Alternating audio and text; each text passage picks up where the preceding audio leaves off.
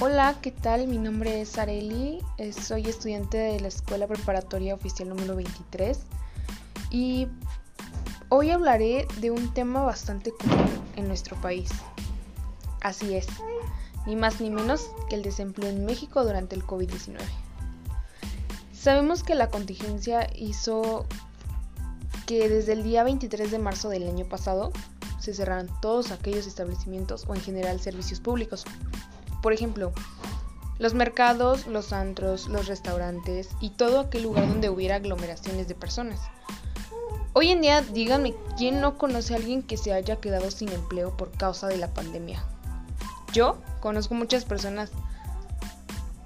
Hoy les voy a contar las experiencias que hemos tenido mi familia y creo yo la mayoría de los mexicanos.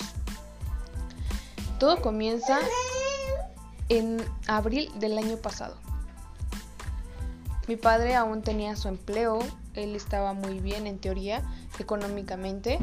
Yo me encontraba en embarazo en 22, 13 semanas, no recuerdo, pero eh, lo que sí puedo decir es que fue una etapa muy difícil, ya que en una casa vivíamos siete personas y dependíamos de la persona que era mi papá.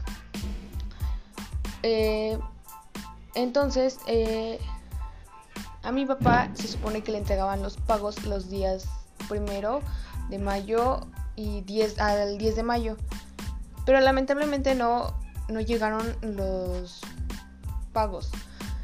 Entonces, no llegaban pagos en el mes de mayo, en el mes de abril, en el mes de junio y no llegaban pagos mi papá le trabaja a la empresa, creo que ahorita es una de las más importantes, que es Infra, que crea todo tipo de productos, en este caso los tanques de oxígeno que están ocupando los, eh, las personas en los hospitales.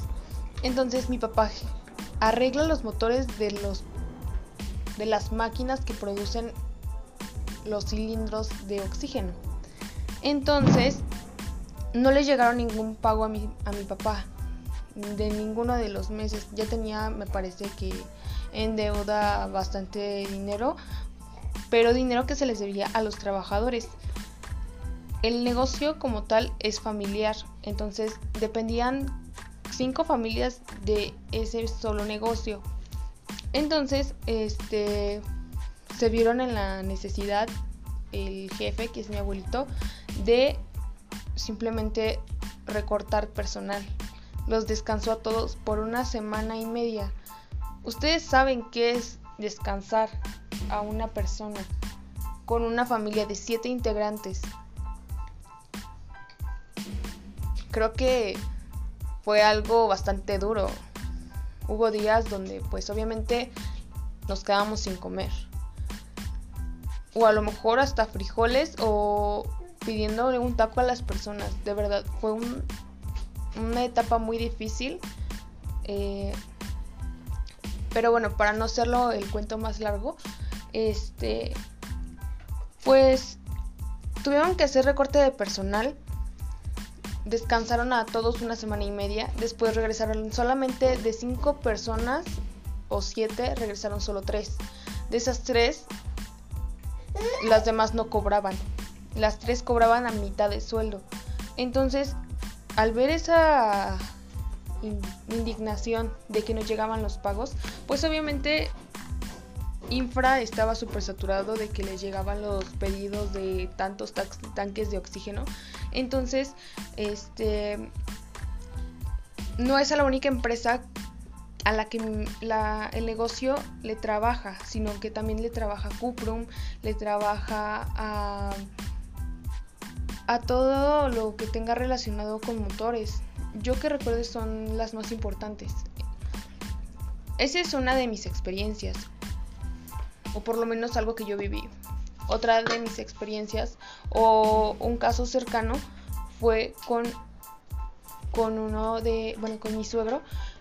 Mi suegro trabajaba en una empresa que hacían puertas y ventanas como blindadas.